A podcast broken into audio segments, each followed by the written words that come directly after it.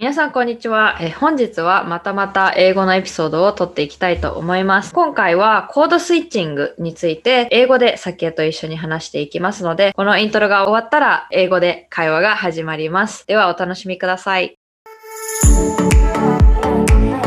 宇野と佐野がお送りするグローバル視点で考えようポッドキャスト日本生まれ日本育ち右脳派カナダの語学学校アメリカのコミカレ4年生大学を卒業後現在ボストンでスポーツテック系の会社に勤務中。アイルランド系アメリカ人と国際結婚をした宇野こと早紀江と。日本生まれ、タイ育ち、左脳派、アメリカの大学を卒業後、東大大学院に進学し、現在は日本の再生医療系スタートアップで勤務中の左脳ことアミが日本と海外に住んで感じたことをそれぞれの視点から語り倒します。Okay, so we recorded our first English episode a few months back and then, you know, we released it and we had quite positive feedback. I think we were quite surprised, right? We Uh, were, yeah. I didn't have any hopes up. I just, you know, figured it'd be interesting to try to film in English and then just post it up. But we ended up getting really a lot of great feedbacks from our Japanese listeners as well as our non-Japanese listeners. So we thought, you know, why not do another one? So today I thought we'd talk about this thing called code switching, which is a pretty common, uh, I think, terminology. And I've heard a lot of people use it. But essentially, code switching occurs when a speaker alternates between two or more languages or language variety so you know different dialects in a mm-hmm. context of single conversation or situation. So that's a bit of a hard uh, definition but for example when i'm speaking to sakie in japanese my tone of voice and my attitude and even my i think my facial features as well as like my hand gesture movements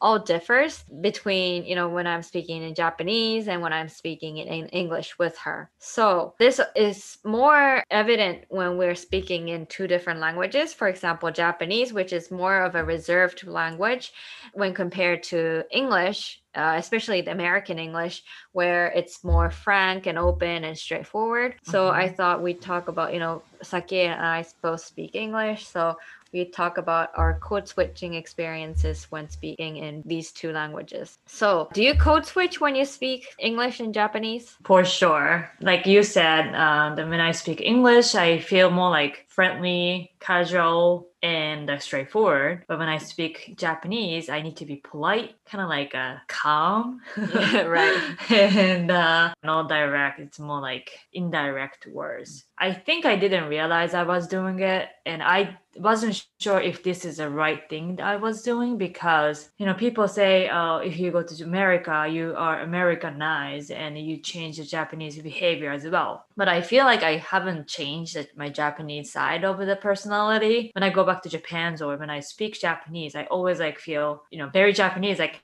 Mm. So this and it. It's like, you know, like kind of like a respectful right. behavior versus when I switch to the English, you're more uh, it's totally different. More, yeah. Yeah. more confident. Yeah, right. But I was like, I was seeing a lot of Japanese people using American or English code switch when they speak Japanese. So I expected myself to be that way if I live in the States long time. Mhm. What do you yeah. think? So I also have, I think mine is quite severe when it comes to code switching. So this isn't just code switching, right? For me, as somebody who started learning English quite young at the age of Mhm. you know 10 or 11 and that is when your personality and your uh, self and identity is like starting to build Right. and during those important developmental period i was you know not living in my quote unquote home country and i was living Mhm. abroad in thailand where if i go out of my house i'd hear thai language but when i go to school i'd hear you know different kinds of english right because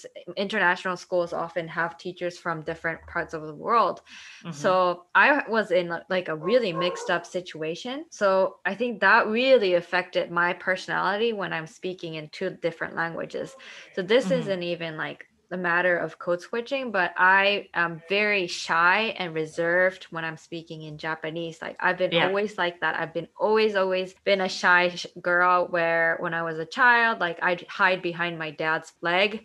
I would almost start crying when I see like somebody new when I was like oh, so two cute. three. and so I was a very shy girl and I would never like raise my hands to answer any questions in school. Okay. But when I went to international school, started speaking English, that's when I gained my confidence. Mm-hmm. And so when I'm speaking in English, I feel more confident in whatever I'm saying. And I think my voice really changes. I think maybe the listener can Mm. tell when you know, listening to my podcast in Japanese, I think my voice is much lower and calmer. Whereas when I'm speaking in English, I think it's more harsh. So I Mm. think that part is definitely code switching, right? My me changing my voice tone and the way I pronounce like certain words would be very, very different. So Right. I personally do experience that. And I sometimes have difficulty switching back and forth between the English part of me and then Japanese Mhm. part. But I think being in the workforce, I've gotten it uh, much better at switching back and forth because obviously I talk to a lot of elderly people at work. So I can't just be like, Yeah. Ah, konnichiwa. I, you know, I have to be like more reserved, like, ah, konnichiwa, Right. yoroshiku you know? Yeah, yeah. So in that sense, I've gotten a lot of practice going back and forth between the two. So I've gotten Mm. better at it. I feel like I never really be in a situation I need to do this back and forth uh, code switch because uh, obviously I live in the states and my office is in all the English environment and sometimes I talk to my colleague in Japan. But when I talk to my colleague in Japanese I've already switched the code to the Japanese before like starting meeting Mm. so it's not like really changing uh back and forth code switching. So and when i do uh it's it's more like i'm with my friend japanese friends in the states so they understand both codes. So i'm more like i'm speaking japanese but it's more like uh, english my personality. Mm, do you have that kind of situation? Yeah. Well, at work for me, I have an American colleague in a Japanese working environment, right? So I often have to do the translation and you know code switch back and forth. right. But according to somebody who is a like a language specialist, like a linguist that I've talked to in the past few months, she says like when you're in bilingual, code switching actually happens almost unconsciously.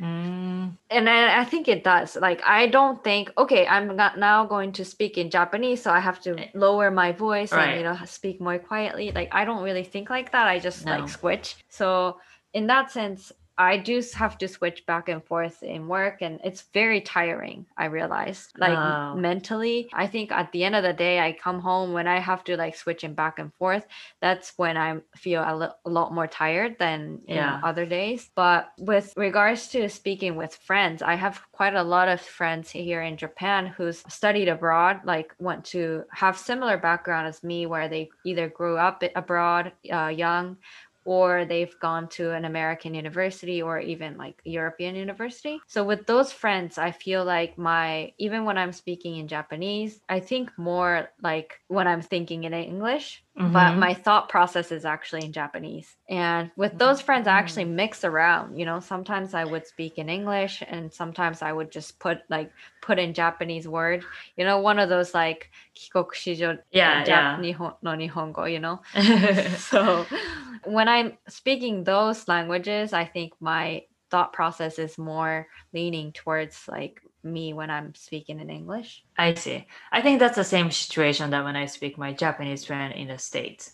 That's Mhm. definitely more like American code. Right. Yeah. But I I was thinking about my my work situation and then we sometimes have a visitor from Japan, which is like executive levels, and I'm the only one Japanese in the office. Mhm. So like you know he he gets to in, in, introduced to like old american colleague and comes to me right? And then he's i speak japanese and he you know he's obviously speak japanese. So and then all of a sudden i'm like hajimashite konnichiwa. It's like all the like my attitude and stands straight and my arms are coming on the side of my legs and it just became so Japanese and it is interesting. And all my colleagues thinks that's so interesting. They're like why do you have to do that? Like you know why, why it's so different? And it just you know it's a, just a Japanese culture It really is, and I think it's almost like mu- muscle memory, right? Of you when you were Yes. here and when you were in like hierarchy society and like bukatsu or even like Uh-huh. internship maybe or you know arubaito here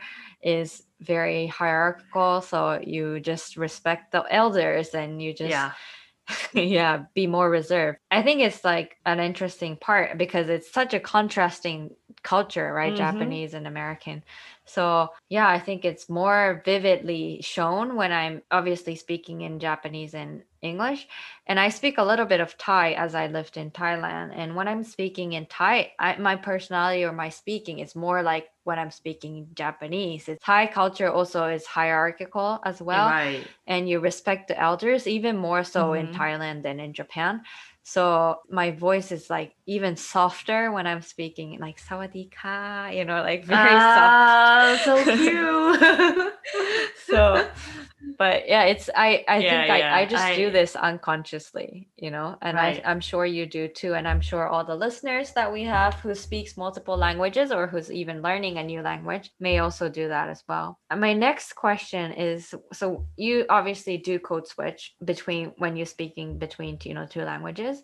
Do you Mm-hmm. know what action is most affected. For example like i think for me it's like the hand gesture as well as my voice tone. What part of your communication because everything is Oh. communication right? Like hand Right, gesture right. is communication. Like what part of that is most affected when you're switching back and forth?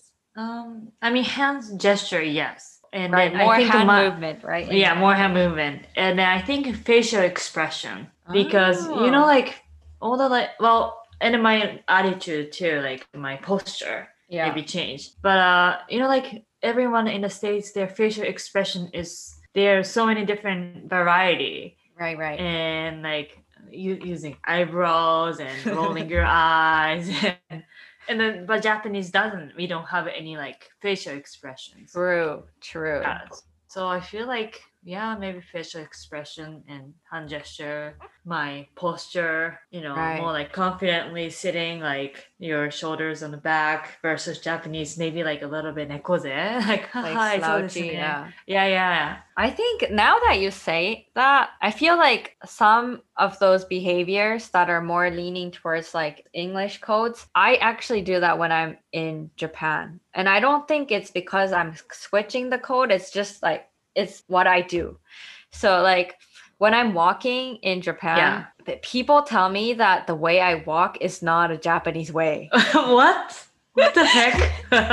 So I think Nani, nani? What is that? Like a zo- zombie walk or? no, it's like I walk very confidently, apparently, oh, with like my back is straight, and then I walk like my head held high, and I walk very confidently. So okay. even like when I'm walking in the street and somebody who wants to know like a direction or even like Uh-huh. nampa, right? I've only gotten Even Nampa? I've only gotten English what? I've never been like asked in Japanese. Everybody's come to me just straight out speaking English and be like, "Hey," I'm like, That's so "How funny. did you know I speak English?" and they were they always say like, "Oh, it's just the way we walk is you know it's very different." So, wow. it's so it's not like where how you dress. It's more like the way you walk. I think it's also like how I dressed as well. I like to dress with fitted clothes, which is quite, you know, I don't really like flowy clothes, which is Yeah, more right. of a trend here. Mhm. But I do like to wear fitted clothes and maybe that plus the way I walk. Now that people tell me, like, I kind of know what it is that, like, I can't tell you exactly what part of, you know, my walking is non Japanese, but I can, yeah, it, maybe next time you come see me, I will walk in front of you. I'll strut and then you can see my walk. okay. Well, I mean, I think I'm definitely walking very confidently in American way. I think you and- dress uh, not Oh, yeah, way. I, I do, yeah. So it's maybe it's obvious like before walking, but yeah. you know, like I think because I work out and I I want to have like good posture. I don't know. It's like yeah, I definitely walk American way, and every time when I see the Japanese people walking like nekoze and like it just not doesn't look so healthy and i don't like to see that like, Mhm. why don't they just walk you know straight and like you know shoulder back and chest is pop and but i guess that's the japanese way I think so too. But yeah, I think posture and walking and physical expressions definitely like are a very non-Japanese thing that Mhm. we tend to do, but mostly unconsciously, right? Because I think Yeah. I do raise my eyebrow like when I'm surprised. Like I actually do literally make the surprise face.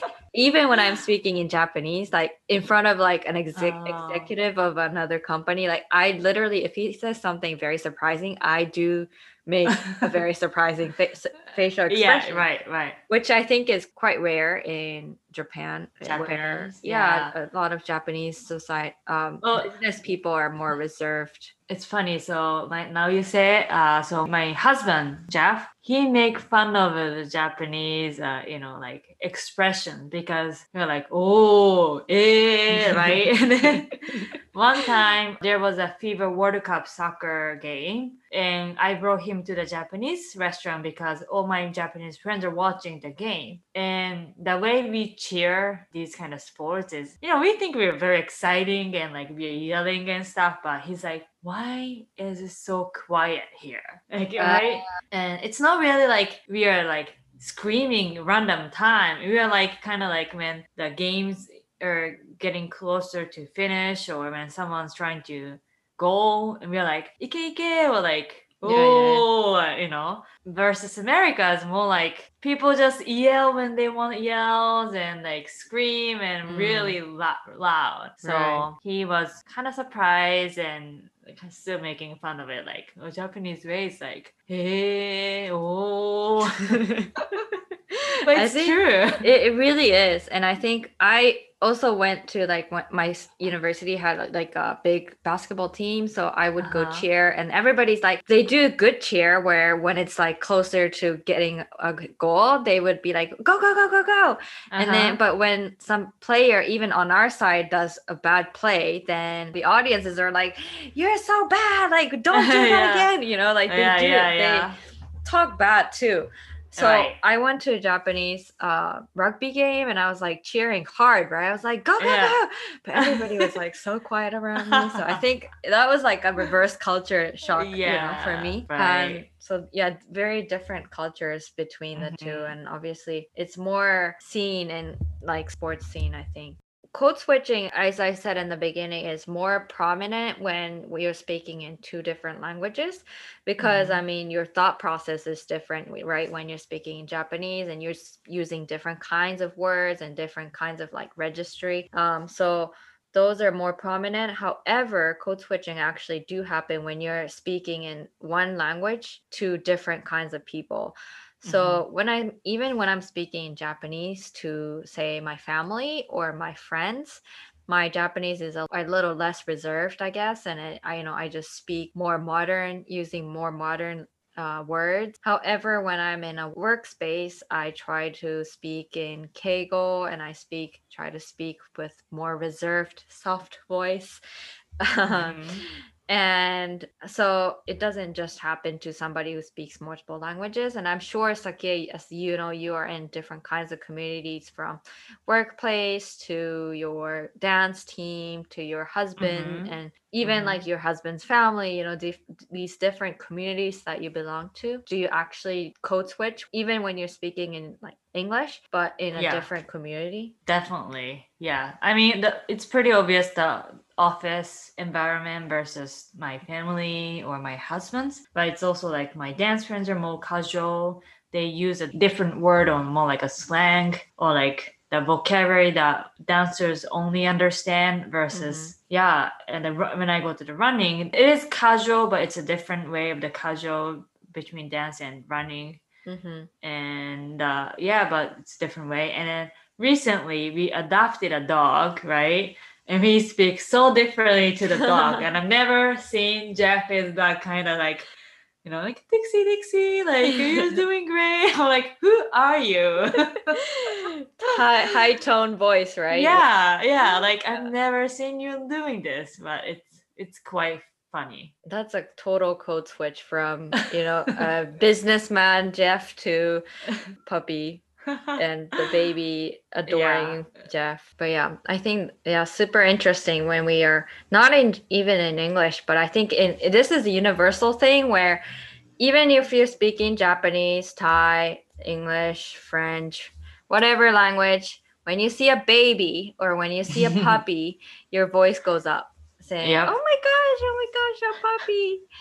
and even that's that's universal for men and women, male and yeah. female. I think yep. it's a very universal code switch that everybody does, and even if somebody who thinks they don't code switch between two languages and or between you know different people, I bet they would change their yep. voice when they're talking mm-hmm. to a baby or a dog yeah, for sure. But yeah, I think code switching is actually a very interesting phenomenon and you don't really realize because you're everybody's doing it unconsciously, but you do actually do it even in one language. So add a professional code switcher do you have mm-hmm. any recommendation for those who started learning a new language and you know oftentimes when you're in the early learning phase you think about the language in your well for example when i started learning english when i was young like in the beginning early stage i would think in japanese in my mind of what I wanted to say in English, and then I would try to put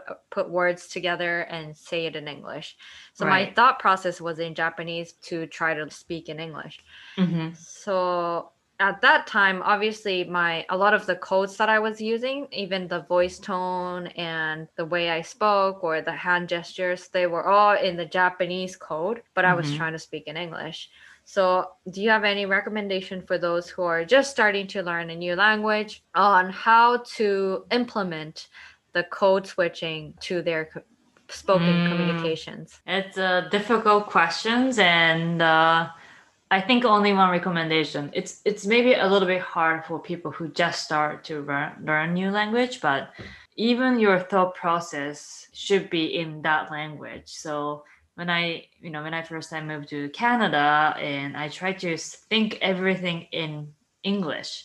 Mm-hmm. And when I speak English, and I think, you know, I was really forcing myself to like try to think everything in English, and it took a while. Was able to do that, but uh, I think, uh, you know, I think you have to start consciously but uh, you can also start to learn the culture not only the language but the culture because you know when you watch the movie or tv shows that it's more like everyday life tv show you see the way they talk or the, the facial expressions or the hand gestures and it is a little bit slow process but you learn the culture and when you try to speak english or that language you try to copy it mm-hmm. oh and mm-hmm. i also learned one thing um, i was struggling to improve my business english and one thing's my uh, one of my friends or mentor, she suggested that I should watch the movie or TV show that's relating a top like a topic. If I want to learn the business English, I should watch the business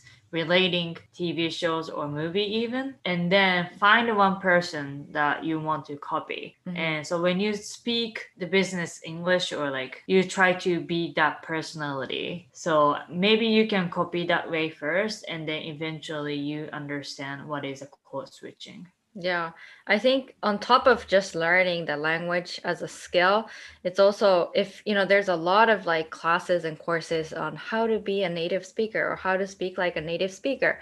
Mm-hmm. Um, but I think importantly, if obviously like pronunciation and learning words, those are very very important. However, mm-hmm. how you really fit in is the code switch, right? The learning to do the small gestures and hand movements and facial expression, as Sakie was saying. I think mm-hmm. those are very crucial to speaking like a native speaker if that's what you know you want to achieve.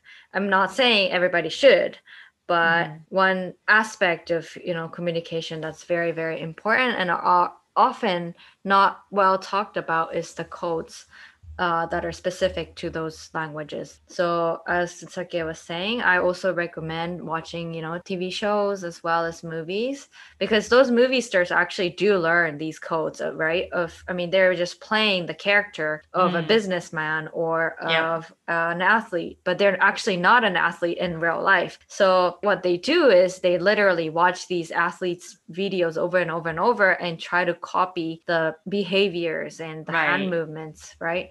So that's what you should do as somebody who's learning a new language. And if you want to really speak like an American or really speak like English or, you know, Australian or wherever you go, is to learn the codes. Mm-hmm. of that language and it, it's it's even different between even though america england australia new zealand they all speak english you you learn English, you can get around in those countries. However, the codes are very, very, very different. Very different, yeah. And culture is very different. So mm-hmm. uh, I think it's very important to learn the culture as well as you know the de- codes that are specific to that region or that language, uh, which could definitely improve your language skill. And it makes you like you know as we were saying, confidence is a key, right? When we're speaking in English. And even though we're not confident in whatever we're saying, we want to appear to be confident. Yes. And I think that is something that can, should be learned if you're trying to learn a new language, especially language like English. Yeah, I think that that's our recommendation is really to also, on top of learning a language, learn the codes of that language to be really uh, well versed in that. Mm-hmm. But like you said, like nobody talks about code switching, and that's why I've seen so many Japanese people. They're like fluent speaking English, but it doesn't look like a fluent because of the code switching. Yeah. So I think uh, if you start to learn new language or want to improve your language, if you think about code switching consciously, I think it's gonna be a big improvement key point to be able to speak English or that language fluently. Mm and it appears to be right it really yeah. is i think the confidence is really the key for english and i think for japanese it's like the quiet the reserved the soft voice is yep. really the key but yes uh, these are just our experiences of you know speaking two languages uh, english and japanese so obviously there's different codes to different languages and you know, if any of the listeners are do speak in other languages, we'd love to know what kind of code that you unconsciously do uh, when you're speaking in that language. And if you have any questions about code switching or you know any advice that you want from us, please let us know and contact us at our Instagram DM. Uh, we'd happy to connect with you. 今回のエピソードに質問がある方は私たちに連絡をお願いします。メールアドレスは contact.unosono.gmail.com Facebook のうのとそのコミュニティへ参加をすることによって私たちと直接やり取りをしたりエピソードの裏話なども聞けるのでぜひ参加してください。もし共感する役に立ったと思う方は Apple のポッドキャストでレビューを書いてください今後触れてほしいトピックや感想などはショーノートのお便りボックスから送ってください宇野と佐野の SNS やポッドキャストのフォローも忘れないでください We'll see you next time. Bye!